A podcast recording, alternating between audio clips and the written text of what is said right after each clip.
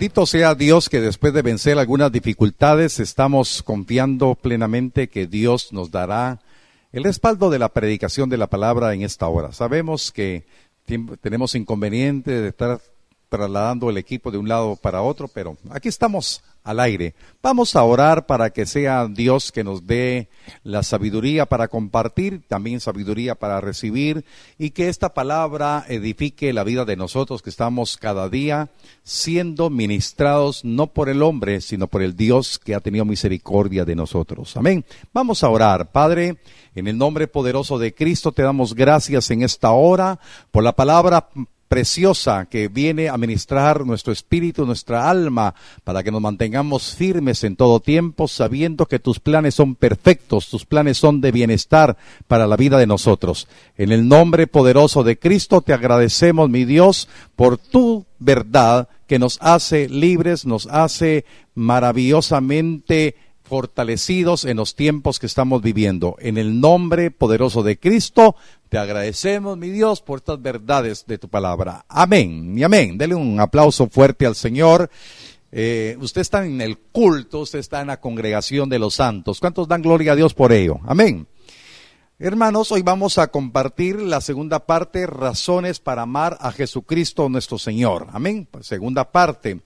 Hoy más que nunca debemos de crecer y dejarnos perfeccionar en ese amor de Dios en nuestras vidas como hijos de Él.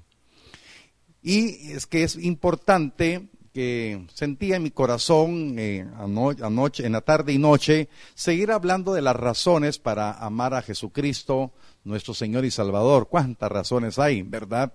Y como que resumirlo definitivamente es un reto, pero quiero hablarle de algunas verdades porque hoy, en el tiempo que estamos viviendo, eh, me han dicho por qué no hablo de los eventos eh, del Apocalipsis. Realmente sería solamente, eh, perdone la expresión, de especular en alguna manera, sino lo importante ahorita es que tenemos que crecer en el amor hacia Dios, tenemos que dejar que nuestras vidas sean totalmente transformadas para que podamos ser aceptos delante del amado. Estamos en un tiempo precioso de preparación en el cual usted y yo tenemos que ser perfeccionados porque dice claramente la palabra que cuando venga ese tiempo final, o sea, que la iglesia sea arrebatada, tengamos la confianza que así como él, él él es, así seremos nosotros. Tenemos que dejarnos perfeccionar por su amor.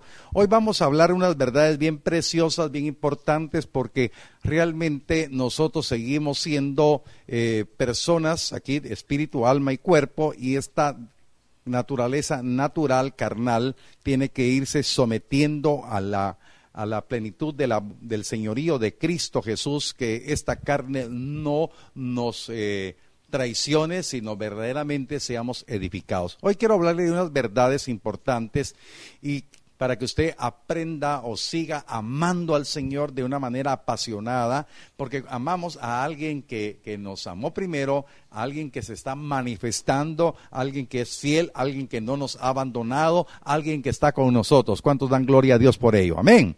Entonces hoy voy a empezar hablando eh, eh, lo, lo importante es que podamos creer que Jesús, Jesucristo se compadece de las debilidades de nosotros. Puede levantar su mano y decir conmigo, Jesucristo, mi Señor, se compadece de mis debilidades. Amén.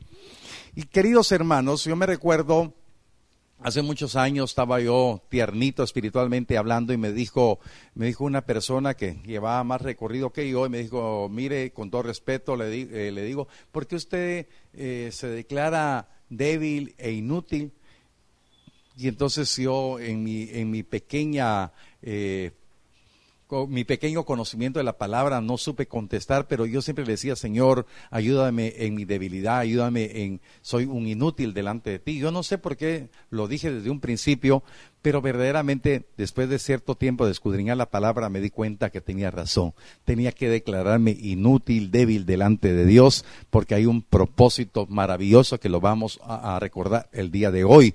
Y precisamente ahorita predicando me acordé de esta anécdota que me ayudó mucho a entender que yo no sé por qué razón pero yo sí sé ahora, el Espíritu Santo me estaba ministrando para que reconociera la magnitud del Dios que me había salvado de las tinieblas. Amén. Entonces hoy vamos a aprender que Jesucristo se compadece de las debilidades de todos nosotros. Y hoy necesitamos creer que el Señor nos comprende. Amén, se compadece. Hebreos capítulo 4, verso 14 al 16 en la nueva traducción viviente.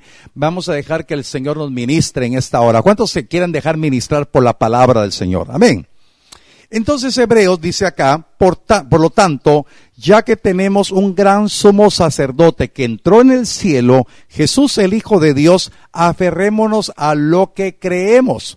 Verso 15, nuestro sumo sacerdote comprende. La reina Valera dice, se compadece de nuestras debilidades. Amén.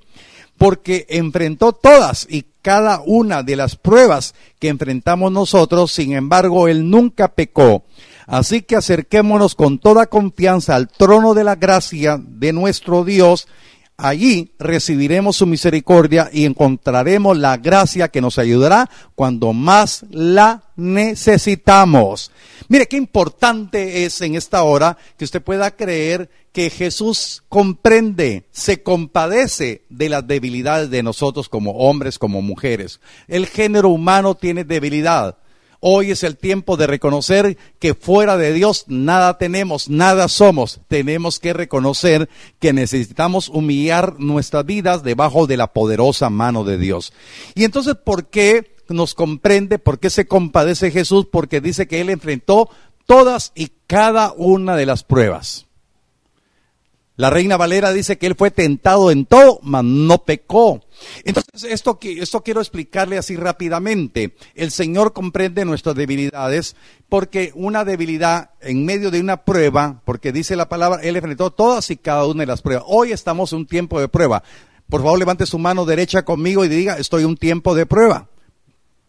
Y he sido a veces débil pensando de que no voy a salir. Pero el Señor comprende.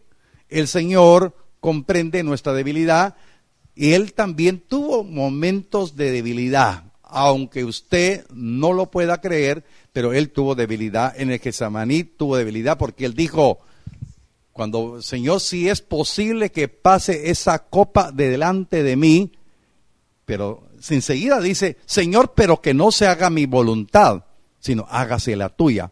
En cierto momento, leemos tan rápido, pero él tuvo un momento de debilidad y dice la palabra que su sudor era como grandes gotas de sangre. Hermanos, ahorita nosotros no hemos llegado en una debilidad extrema, pero estamos a veces pensando qué pasará el día de mañana, qué pasará en estos días siguientes. Yo le digo que el Señor, o el Señor quiere hoy decirnos a nuestro corazón de una manera especial con el amor y la paciencia que Él nos tiene, que Él comprende estas debilidades. Pero el Señor quiere que ninguno de nosotros peque cayendo en las debilidades, atrapado en las debilidades y reniegue y se vuelva pesimista, se vuelva deprimido, se vuelva eh, amargado, resentido, sino que el Señor quiere en esta hora que usted pueda creer que Él le comprende, que Él está atento, Él, Él es omnisciente él es omnipresente, Él es omnipotente y Él quiere que usted pueda entender y comprender que hay un camino abierto que usted puede hoy aprovechar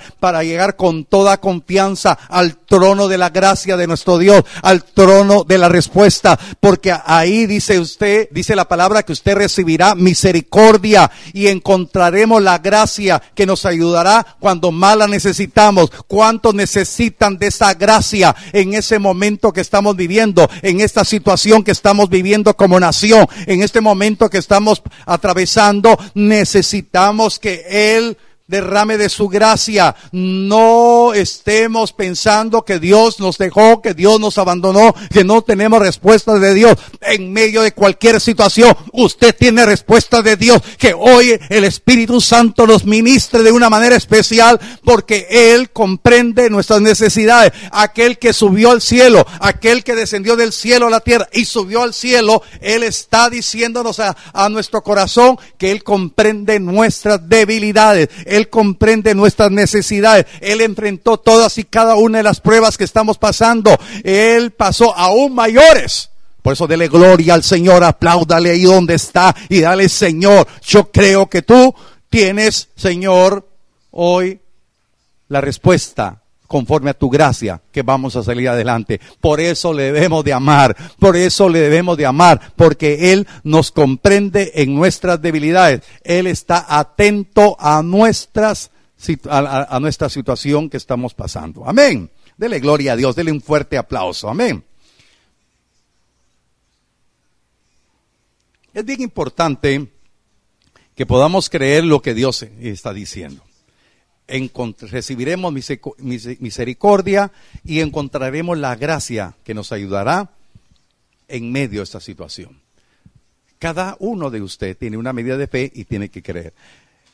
Segunda eh, razón por la cual tenemos que amar al Señor y tenemos que ser apasionados por el Señor es que tenemos el privilegio de tener dos intercesores delante del Padre. Diga usted conmigo, hay dos consoladores que interceden delante del Padre por mis debilidades. Amén. Dele un aplauso al Señor, por favor.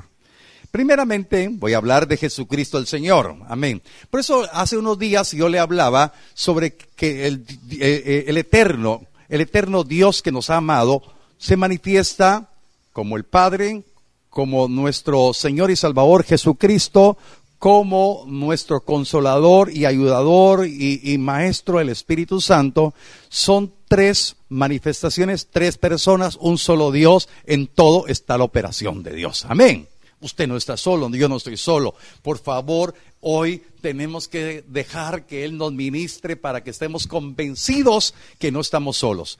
Jesucristo el Señor como nuestro, eh, eh, nuestro el intercesor delante del Padre, vamos a verlo, Hebreos Hebreos capítulo 7, versos 25 al 26, dice, por lo cual también puede salvar perpetuamente a los que por él se acercan a Dios, viviendo siempre para interceder por ellos porque tal sumo sacerdote nos convenía, santo, inocente, sin mancha, apartado de los pecadores y hecho más sublime que los cielos. Ese intercesor maravilloso que usted y yo tenemos es santo, inocente, sin mancha, apartado de los pecadores y hecho más sublime que los cielos. Él es único, Él es incomparable. Mi Señor y Salvador, mi intercesor delante del Padre. Él intercedió por usted y por mí porque usted y yo nos hemos acercado por medio de Jesucristo al Padre, viviendo siempre para interceder por ellos, o sea, nosotros, ¿verdad? Amén, dele gloria al Señor. Entonces, usted y yo estamos aquí delante de Dios, ahí donde usted está, está delante de Dios, tiene que creer la, tiene que tener la fe para creerlo, por medio de Jesucristo y Él sigue orando por nosotros. Pero esta maravillosa verdad tiene que estar en su corazón de una manera especial. Mire, entonces, ¿por qué usted es parte de lo que dice aquí la palabra? Dice, viviendo siempre para interceder por ellos. Pareciera que eh, Pablo aquí en esta parte se está excluyendo. Pablo en un momento determinado está hablando con un ministro que está preparando a todos aquellos que eh, aceptaron a Cristo y son salvos. Y ahora yo quiero decirle que así como Pablo en un momento determinado fue alcanzado por esta maravillosa y gloriosa salvación de Cristo, así usted y yo fuimos alcanzados en este siglo, bueno, yo en el siglo, en el siglo XX, usted en el siglo XXI tal vez, ¿verdad? No creo que haya ninguno del siglo XIX, bueno, de repente hay alguien por ahí, ¿verdad? Pero Realmente nosotros estamos aquí en el siglo XXI y vea lo que dice la palabra en el Evangelio de Juan. Mire, y esto es bien importante, cómo la intercesión de Jesús, cómo la oración de Jesús trasciende los tiempos, trasciende los, los siglos. Juan 17, 20, voy a utilizar la nueva traducción viviente, dice, no te pido solo por estos discípulos, sino también por todos los que creerán en mí por el mensaje de ellos. Mire qué tremendo, Dios esté conmigo, tremendo es mi Señor Jesucristo, por eso lo amo, porque Él me bendijo. Aparte que en Efesios dice que, él, que fuimos bendecidos con toda bendición en los lugares celestiales, pero vea esta oración cuando, cuando Jesús estaba cumpliendo su, su ministerio, estaba con sus discípulos y le habla al Padre, Dice, Padre, no te pido solo por estos discípulos, no te pido por estos discípulos, sino también por todos los que creerán en mí por el mensaje de ellos. Hermano, hermanos amados, la multiplicación de los discípulos ha venido de generación en generación. Dos mil veinte años, un poquito más, hermanos, y el mensaje llegó hasta su corazón, llegó a mi corazón, porque Jesús oró, intercedió al Padre por usted, porque dijo, no oro solamente por estos discípulos, sino por por todos aquellos que van a creer en mí por el mensaje, por la predicación que ellos van a tener de mis verdades. Y esto es maravilloso. Por eso yo amo a Jesús. Usted diga en esta hora, ponga un, un hashtag un hashtag y diga, por eso yo amo a Jesús. Amén, amén. Usted ama a Jesús porque Él oró por usted, porque usted creyó en el mensaje que llegó en el momento preciso. Por eso yo le doy honor y gloria al Cristo bendito que me ama, que me ha salvado, porque Él oró por mí, Él sigue orando por mí, Él sigue intercediendo. Por eso yo le amo de todo corazón. Aleluya. Dele aplausos al Señor, porque Él oró por usted y sigue orando por usted. Amén. Dele un aplauso al Señor, por favor. Hermanos, yo me lleno de mucha alegría de que estas verdades estén eh, fluyendo en estos momentos. Hermanos, este es el tiempo de estar preparándonos porque esta palabra tiene que refrescar nuestro corazón. ¿Cuántos creen que eh, escrito está que dice que tiempo de refrigerio vienen para los que se arrepientan y se conviertan. Usted está arrepentido y convertido. Usted se reconcilió con el Señor. Ese tiempo de refrigerio viene para su vida a refrescar. El Señor oró por usted. Amén. Oró por usted. Cuando estuvo en la tierra, oró por usted y sigue orando por usted, sigue intercediendo por usted y por eso le ama y por eso se apasiona. Por eso su corazón está ardiendo de amor por el amado. Amén. Y entonces vamos a ver el otro consolador, el Espíritu Santo. Para ello vamos a ir a la palabra, a, la epístola del apóstol Pablo a los Romanos, capítulo 8, versos 26 y 27. Siempre seguimos eh, utilizando la versión nueva traducción viviente. Y dice la palabra, y el Espíritu Santo nos ayuda en nuestra debilidad.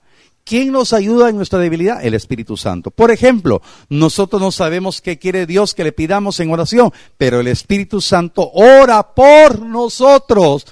Oiga, pero no vayamos a ser araganes y dejemos de orar. No, cuando usted está, orando, usted eh, sabe que el Espíritu Santo le va, le va a ayudar a orar. Pero el Espíritu Santo ora por nosotros con gemidos que no pueden expresarse con palabras. Y el Padre quien conoce cada corazón sabe lo que el Espíritu dice, porque el Espíritu intercede por nosotros los creyentes en armonía con la voluntad de Dios. Amén. Como conviene, nos va a ayudar el Espíritu Santo. Él va a interceder por nosotros delante del Padre en armonía con la voluntad de Dios. Hermanos, ¿quién es el hombre para cuestionar la voluntad de Dios? ¿Quién es el hombre para decirle, Señor, ¿por qué pasó esto? Y Dios tan lindo, tan hermoso, tan paciente. Hermanos, no, no tendríamos que tener respuesta, pero cuando el Espíritu Santo nos ayuda y, y nos damos cuenta, yo como siervo del Señor, como pastor del Señor, le digo, Señor, muchas gracias, porque todavía por tu misericordia no haya sido consumido.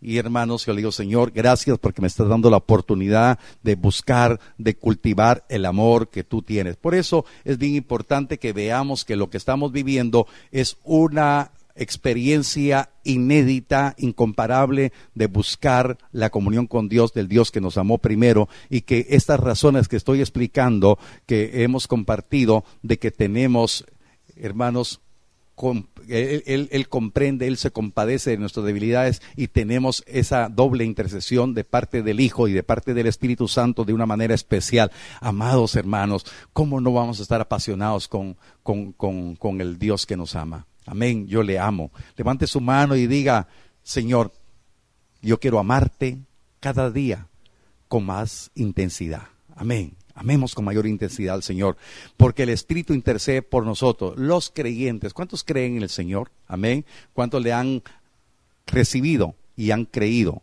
en Jesucristo? Amén. Y Él intercede por todos nosotros en armonía con la voluntad de Dios. Amén. Entonces vamos a ir a, la tercera razón de esta, de esta predicación.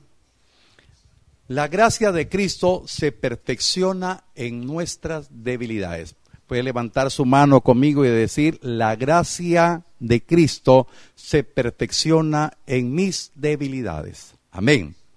Y es bien importante que podamos entender y comprender de qué manera tan especial nos habla el Señor. Dice así la palabra.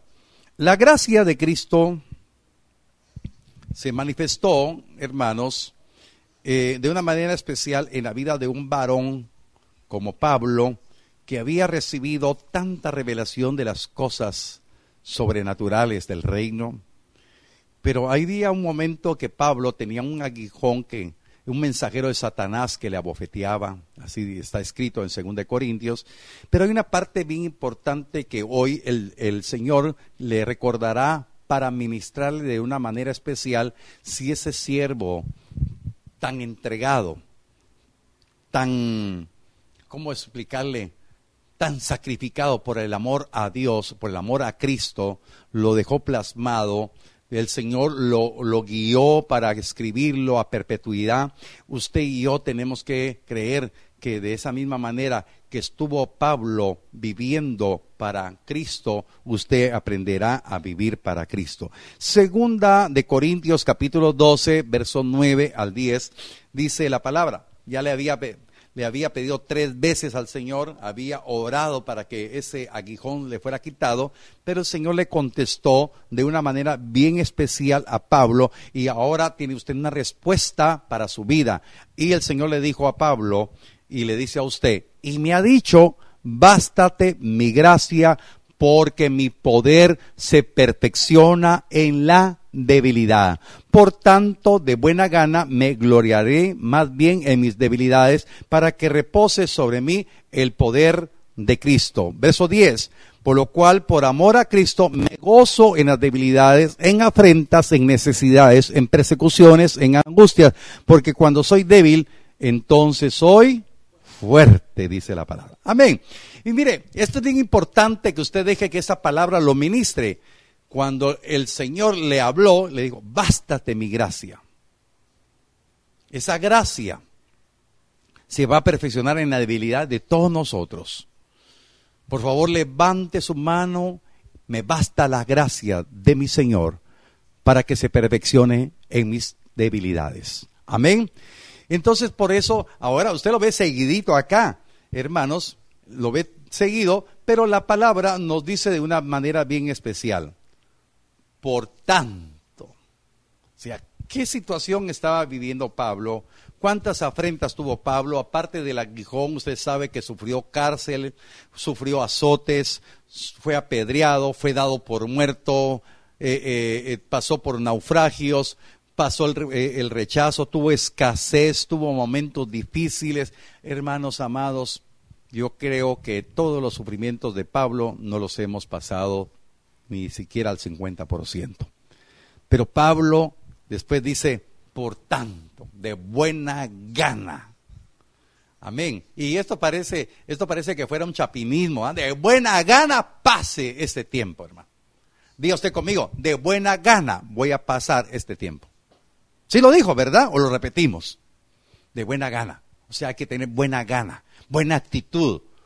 Amén vamos a tener buena actitud, vamos a tener una, una, una manifestación de gozo en lo que estamos pasando. Hermanos, aunque fueran mermados nuestros ingresos, aunque estuviésemos eh, eh, en medio de esta situación, atravesando una situación eh, tal vez de enfermedad de algún ser amado o el mismo cuerpo de usted está sufriendo una enfermedad, por favor, que hoy usted pueda decir, como dijo el siervo Pablo, de buena gana me voy a gloriar más en mis debilidades. Hermanos, yo le digo al Señor, Gracias, gracias porque hoy esta palabra está haciendo rema mi corazón. De buena gana me voy a gloriar en las debilidades. De buena gana me voy a gloriar. No para quedar bien con usted, no para llenar un speech aquí en la predicación, sino verdaderamente me está ministrando el Señor y yo quiero por favor que usted se deje ministrar por el Señor porque usted va a pasar esta situación de buena gana. le voy a contar acá porque no puedo mantener ningún secreto. Ayer, bueno, yo no he estado saliendo, he estado respetando. Y entonces usted sabe que, que las personas de la tercera edad, mayores de 60 años, no pueden salir. Está, prohibido. Y entonces mi hija me dijo, ¿oíste, papá? No estoy saliendo. Le dije, pero yo no, no, no, no estoy débil a los 60 años, le digo. Y entonces sentí como que mucha autosuficiencia de lo que le estaba contestando yo a mi hija. Y yo le digo, Señor, perdóname. Perdóname porque no quiero ser autosuficiente.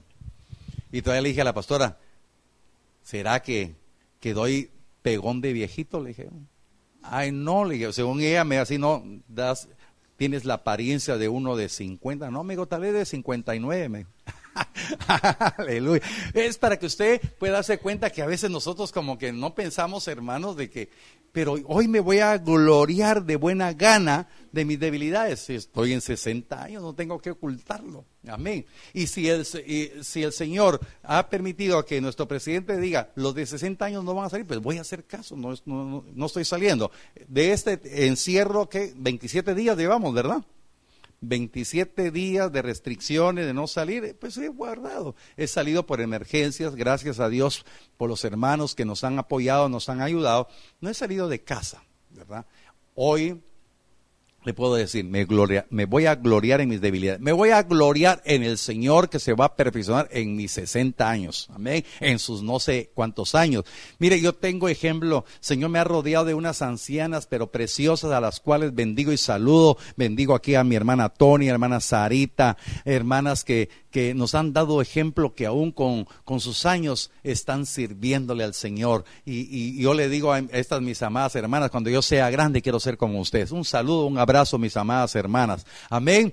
Hermanos, entonces gloríese en sus debilidades para que repose en usted el poder de Cristo. Mientras más débil, más reposará el poder de Cristo. Mientras más digamos nosotros que no podemos, Hermanos, el Dios que derrama su fuente inagotable de gracia se va a perfeccionar en usted y entonces ese, ese, ese, ese poder va a reposar en su vida, va a reposar en su familia y usted va a ministrar de una manera especial y extraordinaria porque no será palabra suya, sino de aquel que dice, yo quiero reposar en tu vida, mi poder reposará en tu vida, ya deja de ser autosuficiente, ya deja de ser orgulloso, porque ni tus años de juventud ni tu vigor físico bastará, sino que basta hoy mi gracia porque se perfeccionará en vuestras debilidades y entonces mientras más débil eres,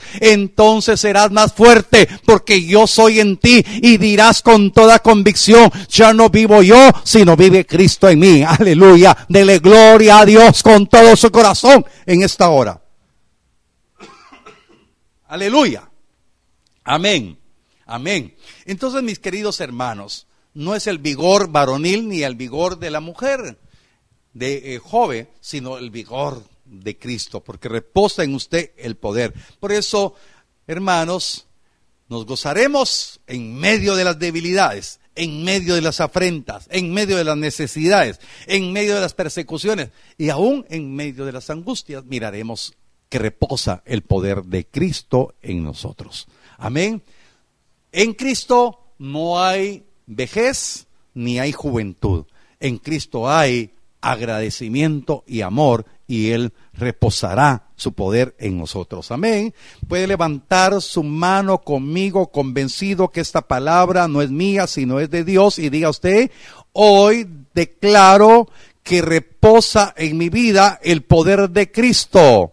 Mientras más débil soy, más fuerte seré, porque su poder inagotable ha venido sobre mi vida, sobre mi familia. No temeré, sino confiaré en el Dios que me ha enviado su palabra para ministrarme. Dele un aplauso fuerte a Jesucristo el Señor por esa razón y muchas razones que son, que son interminables, hermanos. Usted y yo debemos de amar a Jesucristo con todo nuestro corazón. Amén ame al Señor con todo su corazón. ¿Cuántos están dispuestos hoy a decir soy débil para que repose en mí el poder de Cristo? Amén. Diga el débil, fuerte soy, porque Cristo se perfecciona en mis debilidades. Amén. Hermanos amados, ahí donde está, por favor póngase de pie, vamos a orar para que la palabra nos ministre, la palabra venga a nuestro corazón. Amén. Por favor, cierre sus ojos un momentito y declaremos el poder de Dios en nuestras vidas. Padre, en el nombre poderoso de Cristo te damos gracias por esta palabra. Señor, razones, Señor, de peso para seguir para que nuestro amor crezca para ti, Señor. Nuestro amor, nuestro corazón se debe apasionar. Muchas gracias, Señor, porque en estas afrentas que estamos pasando, en estas debilidades, en estas eh, eh, eh, persecuciones que hemos tenido, Señor, muchas gracias porque sabemos, mi Dios, que tu poder se va a perfeccionar en nuestras debilidades. Señor, muchas gracias. Me voy a gloriar en estas debilidades porque tu poder ha descendido a mi corazón. Muchas gracias porque ha descendido al corazón de mis hermanos. Muchas gracias por mis hermanos que en familia están recibiendo la palabra, la administración de tu verdad, la administración preciosa para que podamos estar fortalecidos, no por nuestras capacidades, no por nuestras posiciones materiales, no por nuestra fuerza, nuestro eh, vigor físico, sino que el poder de Dios está manifestándote, manifestándose. Tú te compadeces de nosotros. Señor, muchas gracias por el privilegio de tener la fe para, para que hoy podamos levantar nuestra voz y nuestro corazón delante de ti para decir, Señor, gracias porque tú nos has dado tu palabra y hoy estamos convencidos que te amamos, que queremos amarte más, queremos estar firmes en este tiempo de prueba, en este tiempo difícil. Señor, yo declaro la bendición sobre la familia de mis hermanos que me escuchan en diferentes lugares, en diferentes iglesias, Señor, que se han aperturado. El enemigo no ha vencido, el enemigo no ha dividido, Hoy Cristo nos ha dado la victoria. La iglesia se levanta. Hay necesidad de poder estar en comunión contigo a través de la oración, a través de la comunión con la palabra. Muchas gracias, Señor, por ser nuestro consolador, nuestro ayudador. Muchas gracias por interceder por nosotros en nuestras debilidades. Muchas gracias por la bendición que tú has desatado en esta hora. En el nombre bendito de Cristo declaramos, mi Dios, que nuestras vidas dependen totalmente de ti. Gracias por todo. Gracias por tu consuelo, por tu amor y tu misericordia, Señor, en esta hora.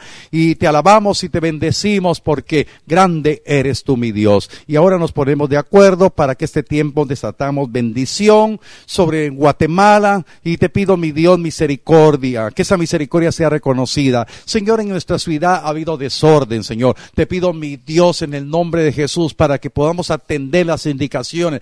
No sé cómo han estado los otros lugares, pero Mazatenango ha habido, ha habido desorden insujeción, aglomeraciones. Padre, yo te pido por tu misericordia que seamos guardados, Señor, de una, de, de, de, un caso, Señor, comunitario, en el nombre poderoso de Cristo. Por favor, Señor, mi clamor ha sido desde la mañana hasta el anochecer. Señor, que tu misericordia sea reconocida, que no tomemos en poco, que no haya dureza de corazón. Señor, oramos por el presidente de Guatemala, guíalo con sabiduría. Señor, que él pueda tomar, Señor, directrices, Señor Señor, conforme a, las necesidades que hay en este momento en el país. Bendecimos a los alcaldes, a los gobernadores, a los consejos municipales. Te pido, mi Dios, que, que tú les guíes para que sean, Señor, congruentes sus decisiones con las necesidades que tenemos. En el nombre poderoso de Cristo te agradecemos, mi Dios.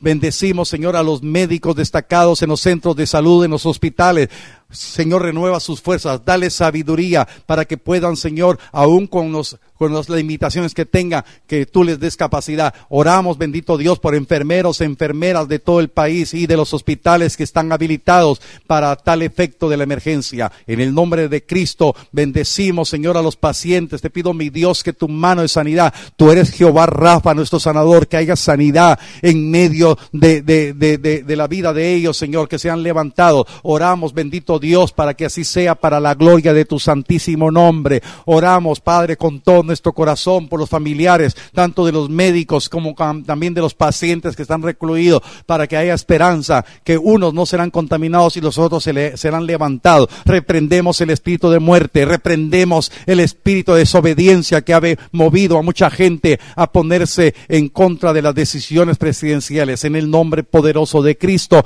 te pido, mi Dios, que haya orden en Guatemala.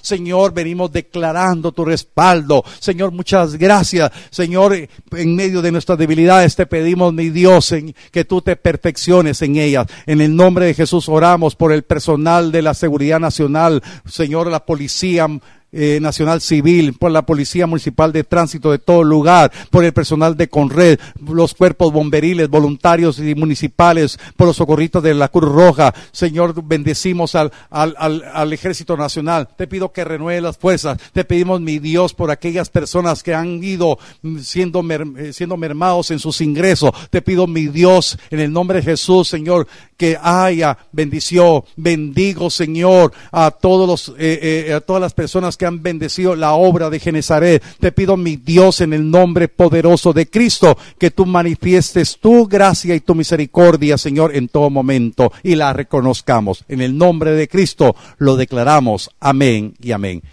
Mis amados y queridos hermanos, muchas gracias por permitirnos eh, llegar a la intimidad de su hogar, declarando que la presencia de Dios nos dará la fuerza y el poder para seguir adelante. Les amamos en el amor de Cristo y deje que el poder de Dios se perfeccione en nuestras debilidades. Y recuerde, hay alguien que se compadece, hay alguien que comprende todo lo que estamos viviendo. Jesucristo el Señor. No estamos solos, Cristo está con usted. Amén.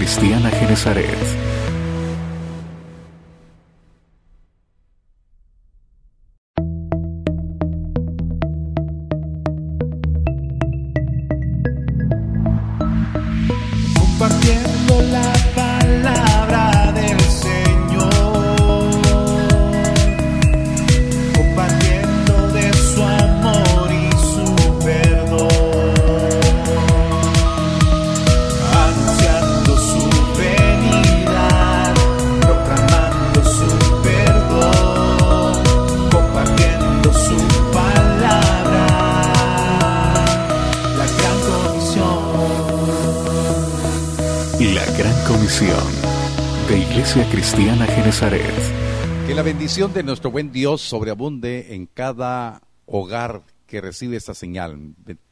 Dios eh, es bueno y en su fidelidad nos permite estar reunidos nuevamente a través de este mensaje de la Iglesia eh, Cristiana Genezaret, a través del canal El Libertador y el programa La Gran Comisión. Sean ustedes bienvenidos a este momento de recibir la palabra para ser ministrados por el Señor. Vamos a orar para que Dios haga la obra en nuestros corazones. Amén. Ahí donde está, por favor, tome una actitud de oración. Vamos a orar. Padre, en el nombre poderoso de Cristo, te doy gracias por la vida de mis hermanos que hoy reciben esta señal eh, televisiva. Gracias te damos, mi Dios, por darnos la oportunidad de poder hablar de tus verdades eternas, aprendiendo a poner toda nuestra confianza en ti, a, a despertar en nuestro corazón un corazón apasionado para ti, sabiendo que este tiempo lo hemos aprovechado para volcarnos totalmente a la comunión contigo. En el nombre poderoso de Cristo, Espíritu Santo, por favor, ayúdanos a discernir estas verdades para que nuestras vidas sean totalmente del agrado del Dios que nos ha amado y ha manifestado su gracia al salvarnos y traernos a su reino. Muchas gracias por estas verdades maravillosas que hoy edificarán nuestras vidas de una manera extraordinaria. En el nombre de Cristo lo declaramos, mi Dios, que así será. Amén y amén. Amén. Dele un aplauso al Señor ahí donde está usted reunido con su familia. Amén. Bueno, bien, eh, hay una continuación, podríamos decir, del mensaje que ayer hablamos. Y precisamente voy a empezar con la cita con que terminamos y solamente quiero recordarle que el mensaje de hoy se llama Razones para amar a Jesucristo nuestro Señor. Amén. Puede levantar su mano y decir, tengo diferentes razones para amar a Jesucristo, mi Señor. Amén.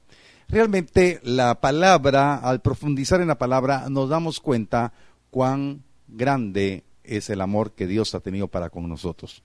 Y cuando hablamos de Dios, hablamos del Dios Padre, Dios Hijo y Dios Espíritu Santo. La obra es la misma en ¿cómo explicarle? Dios es el mismo, ¿verdad? En la obra de, del Hijo, en la obra del Espíritu Santo y en la obra del Padre. Amén.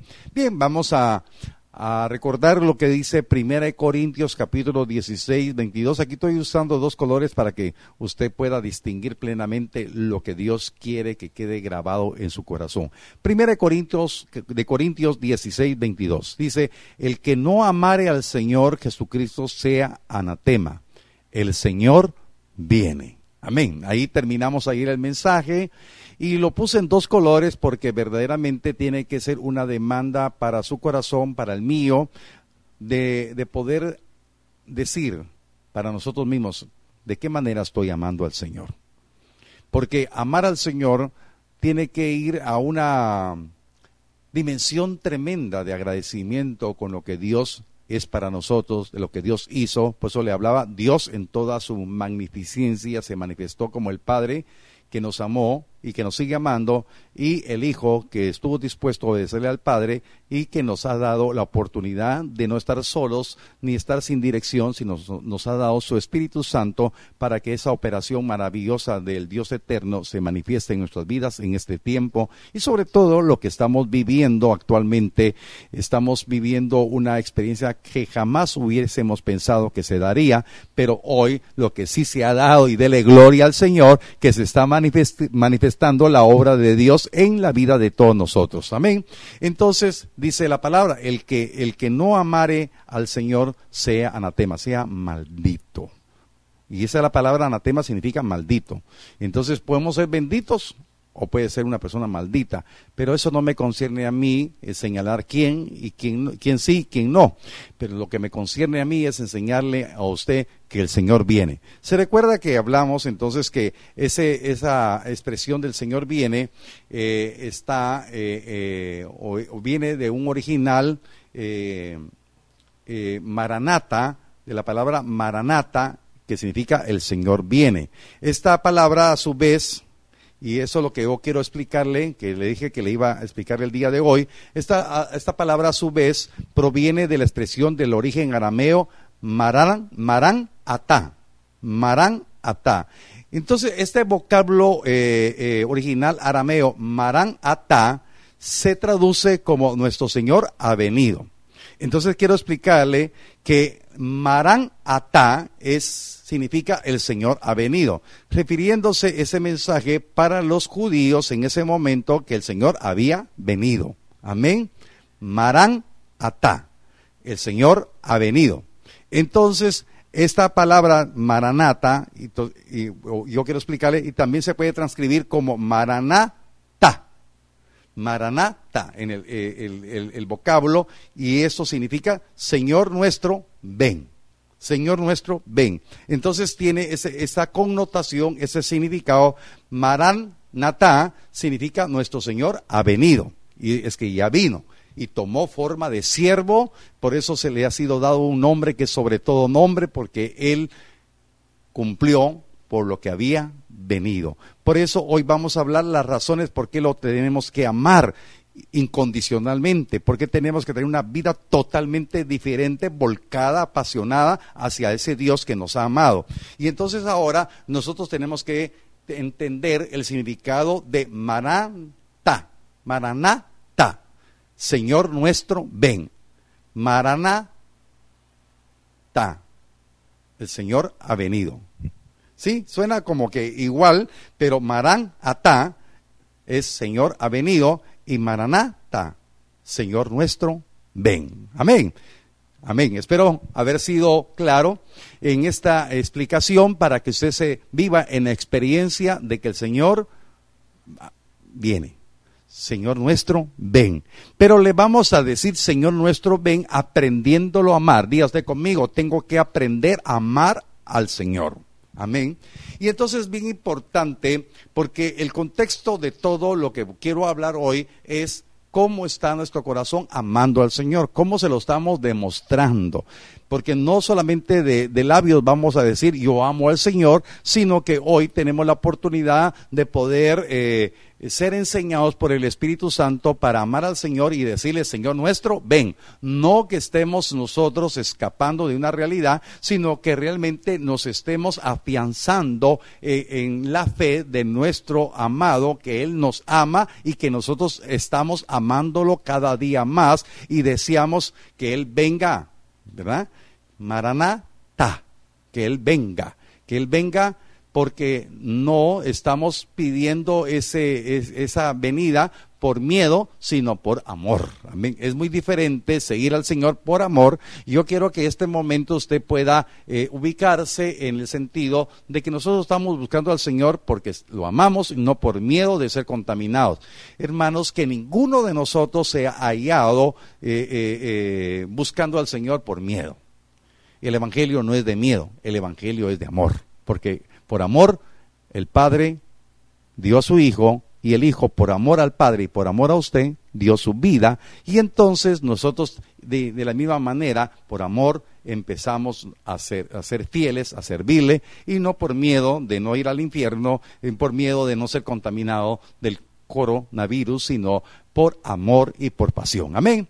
Me estoy explicando, dele gloria al Señor entonces, dele un aplauso fuerte al Dios que le ama. Amén. Bueno, entonces Dios nos anima en esta hora, el Espíritu Santo nos anima para que podamos entender que tenemos la oportunidad de aprender a amar. Y usted, eh, eh, mis amados hermanos, mire, le voy a contar aquí, algo se me, se me, se, eh, me acordé ahorita.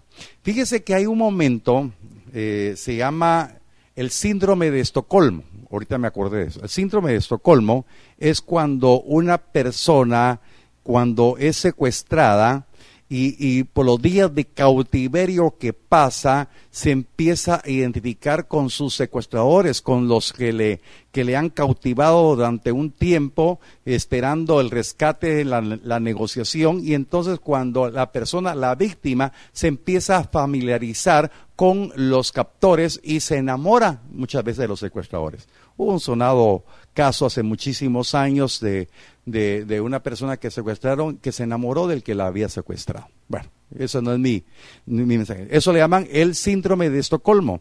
Hermanos, nosotros no estamos aquí eh, eh, eh, porque el Señor nos capturó acá, sino Dios permitió todo esto y estamos confinados en nuestro hogar.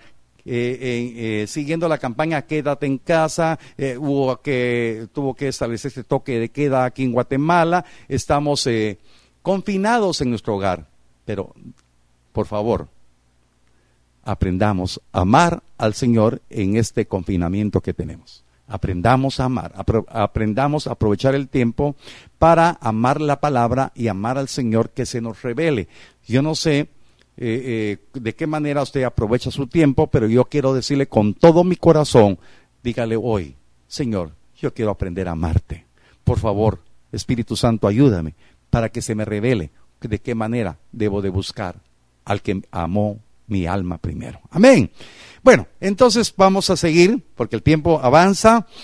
Segunda epístola de Timoteo, capítulo 4, verso 8. El que ama al Señor y que dice, amado Señor, ven. Entonces vamos a ver lo que dice la palabra en segunda de Timoteo 4, 8. Por lo demás me está guardada la corona de justicia, la cual me dará el Señor, juez justo en aquel día.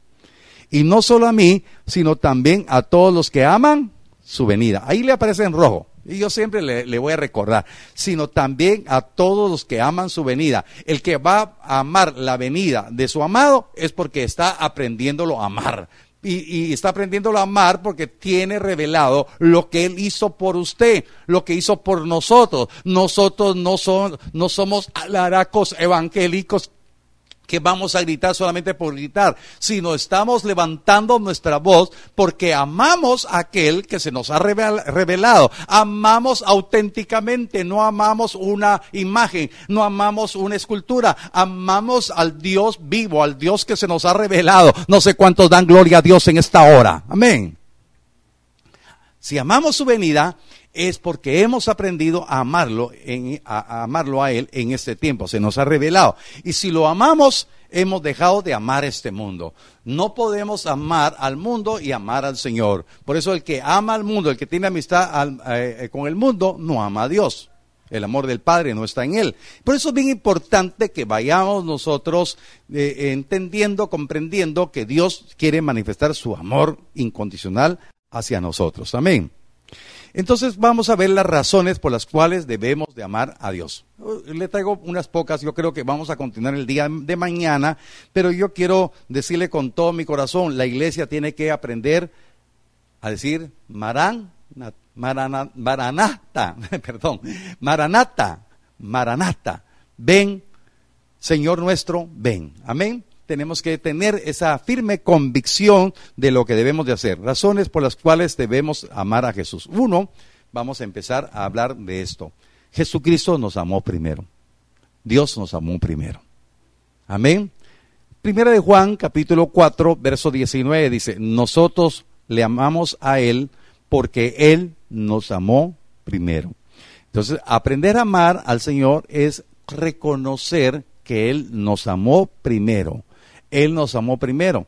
Entonces, eh, algunos me han preguntado, eh, eh, pastor, ¿en dónde está escrito que el Señor aborrece el pecado, pero ama al pecador? No está directamente en... Aprovecho para enseñarles, no está directamente el verso así, pero aquí dice, porque Él nos amó primero. Él nos amó primero, aun cuando estábamos muertos en nuestros pecados y delitos, aun cuando éramos enemigos de Dios en nuestra mente, aun cuando estábamos alejados de la ciudadanía celestial, Él nos amó primero. Diga usted conmigo, Jesús me amó primero. Amén. Y porque Él me amó primero, ahora nosotros aprendemos a amarle a Él. Ese es lo, primero que tiene, tiene que tener eh, revelado en su vida usted, que Él nos amó primero. Él dio muestras de su amor, obedeciéndole al Padre y entregando su vida por amor a usted y a mí. Amén. Y lo, eh, eh, otra verdad que quiero yo hablarle en esta hora es, dio su vida por nosotros para librarnos de la condenación eterna. Nos amó primero y nos lo demostró, dando su vida por nosotros para librarnos de la condenación eterna. ¿Cuántos versos hay para apoyar todo esto? Pero yo quiero solamente centrar en algo bien precioso que quiero que ser puntual en esto. Evangelio de Juan capítulo 10, verso 15 al 18. Juan 10, 15 al 18.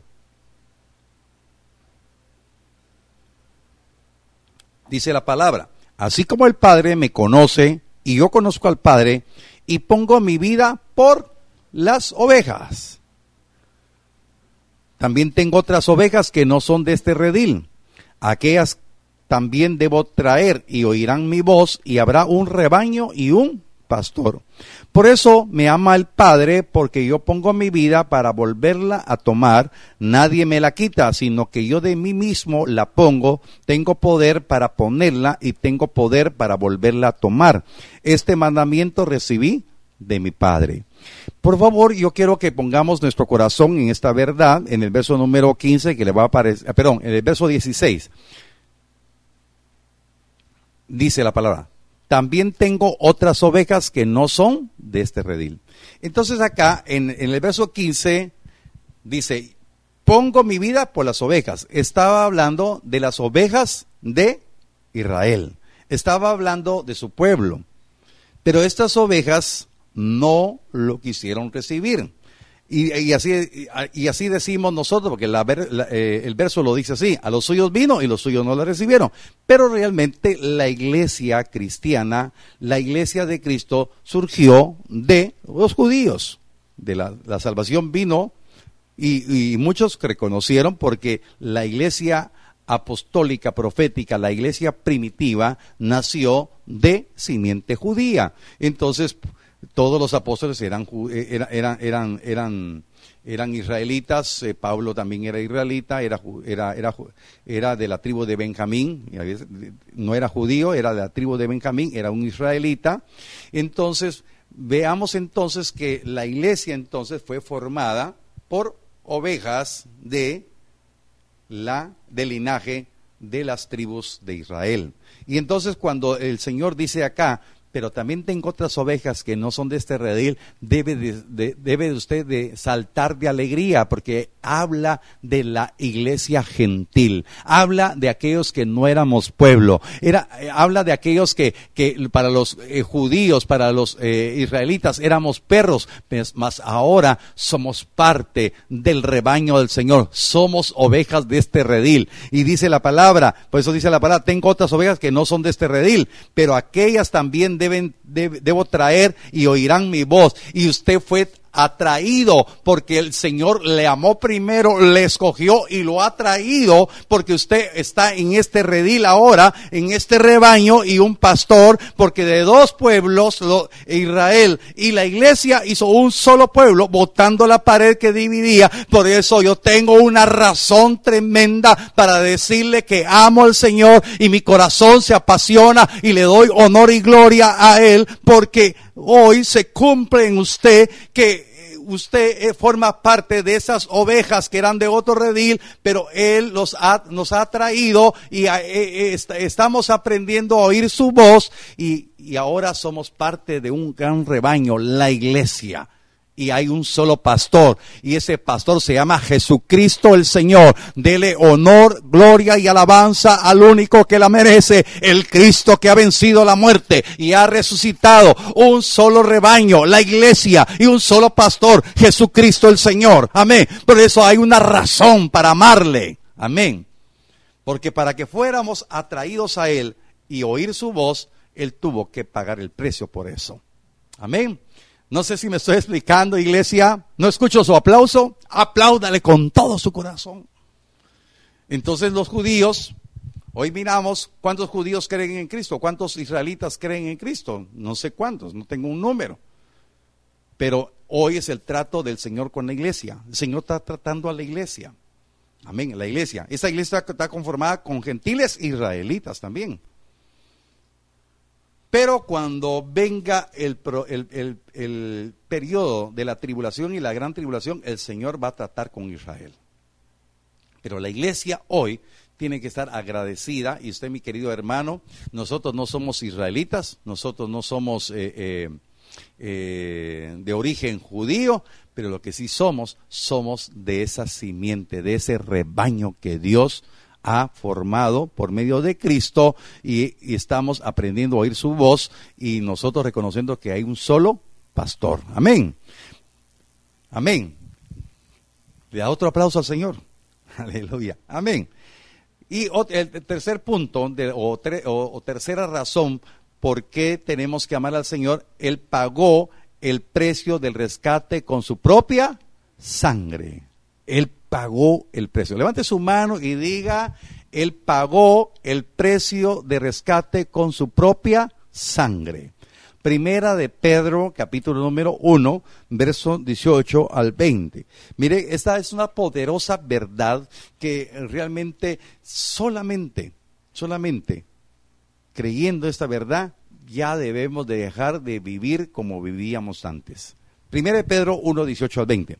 Sabiendo que fuisteis rescatados de vuestra vana manera de vivir, la cual recibisteis de vuestros padres no con cosas corruptibles como oro o plata, sino con la sangre preciosa de Cristo como de un cordero sin mancha y sin contaminación, ya destinado desde antes de la fundación del mundo, pero manifestado en los postreros tiempos por amor de vosotros. Amén. El cordero fue preparado antes de la fundación del mundo, porque Dios amó al hombre, a la humanidad y ahora esta verdad está revelada en su corazón y esa es la tercera razón por la cual usted tiene que amar a Jesucristo porque Él estuvo dispuesto antes de dar su vida, antes que usted naciera. Usted no sabía, pero el Señor había pagado el precio. Y el precio que pagó es algo invaluable, algo incomparable, la sangre preciosa que Él derramó. Ese fue el precio que pagó el Padre y lo pagó Jesucristo por usted. Pero dice algo bien importante, por eso debemos de poner en nuestro corazón en estas verdades. Dice, para que nosotros fuéramos rescatados de una vana manera de vivir. Por eso, los que somos del rebaño del Señor y reconocemos que Jesucristo es el pastor de este único rebaño, que usted no, eh, que usted era una oveja de otro redil, pero él lo atrajo a usted, entonces, a mí también, entonces nosotros tenemos que vivir ya no viviendo conforme a una vana manera de vivir que teníamos antes. Por favor, levante su mano y diga usted conmigo el precio que se pagó para mi rescate, la sangre preciosa de Cristo, para romper una vana manera de vivir que había heredado.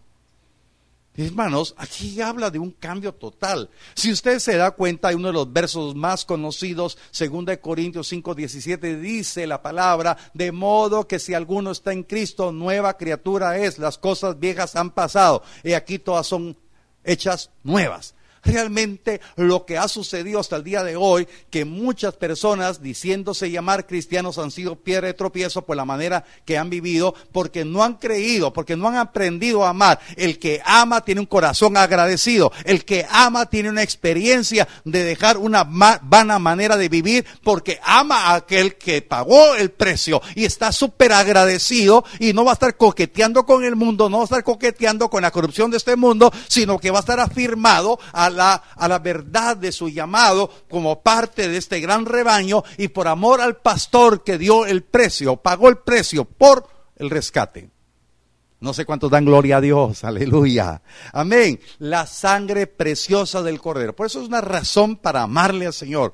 Por eso, hermanos, eh, eh, recordemos entonces, lo que dice la palabra. 1 Corintios 16, 22 dice, el que no amare al Señor Jesucristo sea anatema, maldito. El Señor viene hermanos, tenemos que vivir definidos.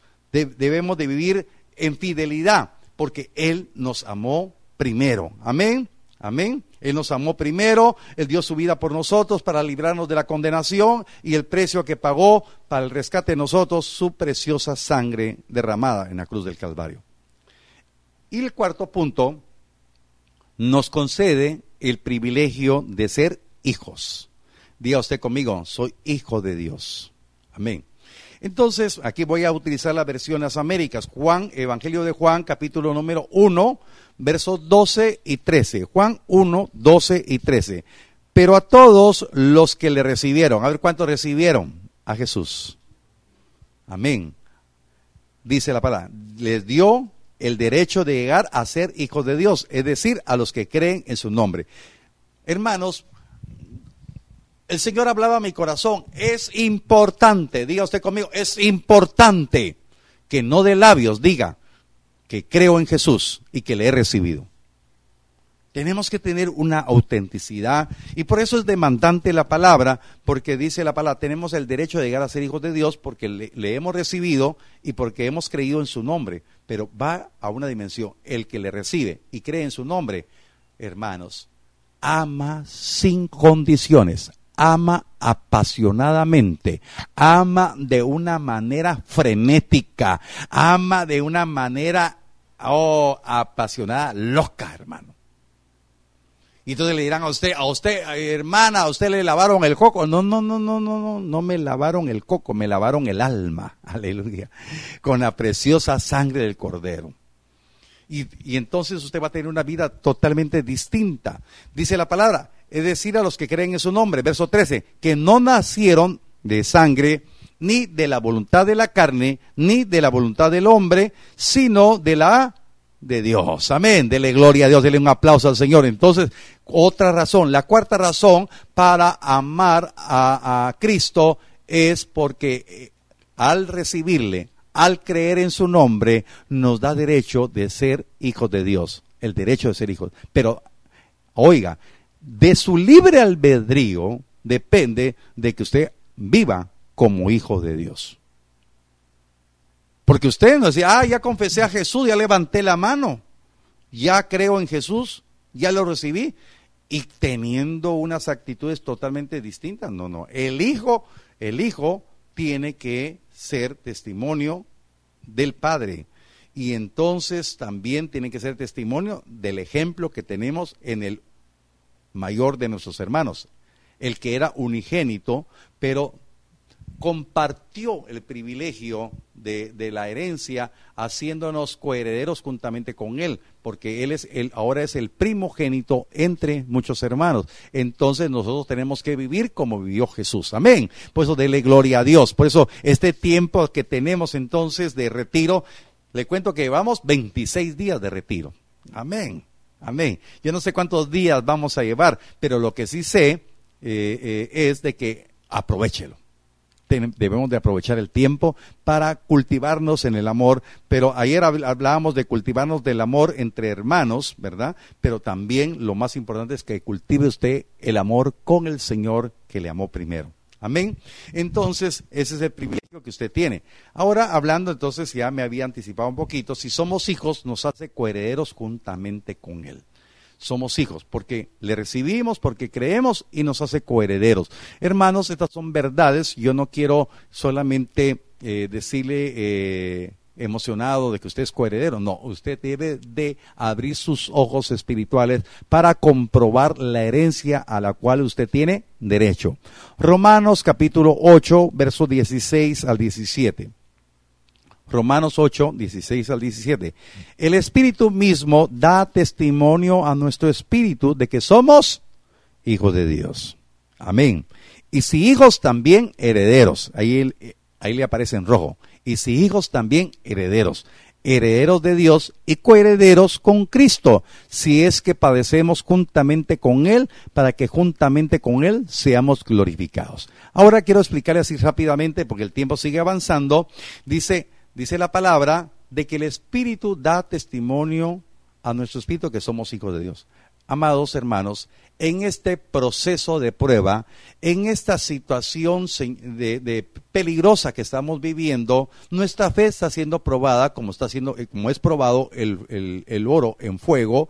Nosotros a través de esta pandemia que ha tenido eh, un azote por todo el mundo y gracias a Dios Guatemala, aunque ha tocado vidas, ha tocado familias. Nosotros hoy estamos agradecidos con el Señor porque nos está ayudando a poder entender lo que Dios quiere. Y por eso es bien importante cómo vamos a tener la paciencia, cómo vamos a pasar con alegría esta prueba, cómo vamos a pasar con, con, con gozo esta prueba, porque vamos o estamos aprendiendo a recibir testimonio del Espíritu Santo a nuestro espíritu que somos hijos de Dios. Y nosotros como hijos de Dios no vamos a perder la confianza, no vamos a perder la esperanza, no vamos a claudicar, sino nos vamos a mantener firmes de que no faltará provisión, que no faltará cobertura, que estamos aprendiendo a amarle en medio de esta prueba, no le estamos reclamando, no estamos, eh, eh, perdone la palabra, refunfuneando, sino estamos agradecidos porque eh, hemos, hemos empezado a buscar la comunión con el Señor y entonces Dios está diciendo a nuestro corazón en esta hora que también si somos hijos, también somos herederos, herederos de Dios. Hermano, aprovecha este gran privilegio de poder aprender a vivir como heredero de Dios, coheredero con Cristo y esta parte, esta parte se está cumpliendo. Si es si es que padecemos juntamente con Él. Hoy estamos pasando un padecimiento, estamos sufriendo, hay familias que tienen sobre el problema que se está viviendo, tienen, eh, tienen personas enfermas, hemos orado, hemos pedido, nuestras familias están divididas, no los podemos ver. Eh, hermanos, si, si, nos ponemos a, a, a pensar en eso, hay nostalgia y nos puede invadir la nostalgia, nos puede invadir la depresión, la desesperación. No, eso no va a suceder. Tenemos la plena confianza de que en todo este tiempo, este padecimiento jamás se va a comparar al padecimiento que tuvo Cristo por nosotros, por amor. Él soportó el, el, vituperio, Él soportó el flagelo en su cuerpo, Él soportó la muerte en cruz, soportó la segunda muerte por amor a nosotros y Él venció la muerte y Él ha resucitado y Él está con gloria y dice la palabra que seremos juntamente con Él glorificados, pero hay que aceptar el padecimiento, hay que, hay, hay que aceptar sufrimiento y lo haremos por amor a Él. Soportaremos este tiempo porque amamos al Dios que nos amó primero y el Dios que nos ha de glorificar. Él se ha de manifestar en su venida gloriosa, esa venida en secreto, esa venida maravillosa. Por eso le decimos, Señor, ven. Señor Jesús, ven. Maranata. Jesús, ven. Entonces estamos convencidos que hoy estamos pasando un padecimiento, pero estamos juntamente con Él pasándolo. Él está con usted. Usted está padeciendo ahorita, yo estoy padeciendo con Él. Y Él me muestra su amor y me dice que Él después va a venir por nosotros y con Él seremos juntamente glorificados. Él quiere que usted tenga la, experiencia maravillosa de saber de que esto ha de pasar muy pronto. Señor nuestro, ven. Yo quiero por favor que se ponga de pie y vamos a orar para que esta verdad esté en nuestro corazón. Amén. Vamos a orar. Padre, en el nombre poderoso de Cristo te agradezco, mi Dios, con todo mi corazón, por estas verdades eternas. Tú ya has venido. Tú has venido a cumplir y has padecido, pero has resucitado para darnos hoy la oportunidad que creyendo en lo que has hecho por nosotros, Señor, nos da el derecho de ser hijos y ser coherederos. Muchas gracias porque el precio que pagaste por nosotros es el derramamiento de tu sangre. Tú nos amaste primero y queremos decirte con todo nuestro corazón, Señor nuestro, ven amamos tu venida. Maranata. Señor Maranata. Señor, muchas gracias, porque sabemos que juntos estaremos pasando esta prueba. Señor, soportaremos todas las situaciones adversas que han venido. Señor, yo te pido, mi Dios, por mis hermanos. Te pido, mi Dios, los, aquellos que han tenido una merma en sus ingresos, que han tenido momentos difíciles, Señor, pero en medio de todo, todo esto, Señor, he escuchado testimonios que, que tú los estás fortaleciendo, que tú los estás llenando de paz, de esperanza. Señor, que hay testimonio de mis hermanos que me han dicho, estoy aprendiendo a escudriñar la palabra, estoy aprendiendo a depender de Dios, no he perdido el gozo, a pesar de que perdí esto, perdí lo otro, pero estoy encontrándome en una relación mejor con Dios. Y, le agradecen a Dios por este momento. Muchas gracias, Señor, porque has guardado nuestras familias. Muchas gracias, Señor, porque tenemos esperanza que esta plaga no tocará. Tenemos esperanza de que estamos siendo formados, estamos siendo preparados, somos coherederos juntamente con Cristo y no perderemos la sobriedad ni la estabilidad porque sabemos, mi Dios, que tú estás con nosotros dándonos la fuerza, la ayuda y la, la, la gracia para caminar de una manera diferente. Muchas gracias por los que han recibido este mensaje. Muchas gracias por la paz y la fortaleza y el consuelo que está llegando a todos los hogares que han recibido este, este mensaje. Señor, ahora nos ponemos de acuerdo para desatar bendición sobre Guatemala. Te pedimos, mi Dios, bendición sobre Guatemala. Venimos declarando la bendición sobre el presidente de la República, por su equipo de, trabajo, por sus consejeros. Señor, te pido, mi Dios, que sus decisiones sean, Señor, conforme a tu sabiduría. Señor, que haya bendición en la vida de todos estos funcionarios, Señor, que reconozcan que solamente tu gracia permitirá, Señor, que Guatemala sea testimonio a las naciones que este mal no causó tantas muertes En el nombre poderoso de Cristo Jesús, clamamos, mi Dios, que así sea. Oh, bendecimos la vida de los médicos, Señor, destacados en todos los hospitales, en los centros de, de, de salud pública. Señor, los que están en los hospitales habilitados para esta situación. Señor, oramos para que sean renovadas sus fuerzas, que sean, Señor, guardados de toda contaminación de este virus. Señor, oramos por sus familias, Padre. Bendecimos a sus familiares. En el nombre de Jesús declaramos, mi Dios, que ellos tengan paz y fortaleza. Bendecimos la vida de los que están enfermos.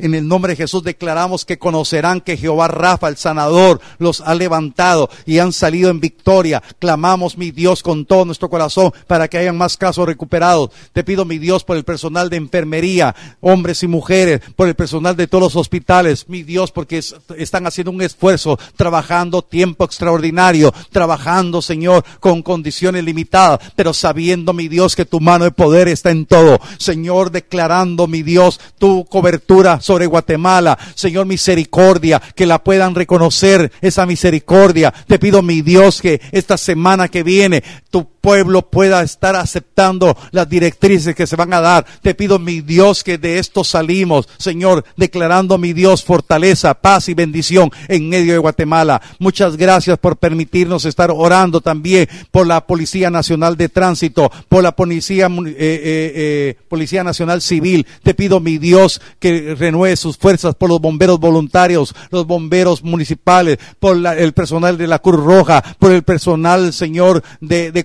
Conred, por la, eh, el Ejército Nacional, por todos los que están trabajando para guardar el orden, para estar prestos a auxiliar al necesitado. Te pido, mi Dios, que ese nivel de contaminación, Señor, no crezca. Te pido, Padre, que, que por la población de Guatemala, que sean ser respetuosos de las indicaciones, de la normativa. Señor, a partir de mañana, todo ciudadano por, tendrá que portar mascarilla. Te pido, mi Dios, que se cumpla con ello. Te pido, mi Dios, que también guardemos la distancia entre, entre, entre personas, sa- sabiendo, mi Dios, que todo esto es para bienestar. En obediencia se mirará, Señor, tu gracia y tu misericordia. En el nombre de Jesús, bendecimos, Señor, nuestra nación y declaramos victoria y de- declarando, mi Dios, que tu presencia está con nosotros. En el nombre poderoso de Cristo. Amén y amén. Mis queridos hermanos, que la bendición de nuestro Dios sobreabunde en sus vidas. Es un privilegio precioso de estar compartiendo la palabra, declarando la cobertura de Dios en todo tiempo y en todo lugar. Amén. Que usted sea bendecido por el Señor y acuérdese, amemos al Señor y amemos la venida de nuestro Señor Jesucristo. Amén. Hasta luego.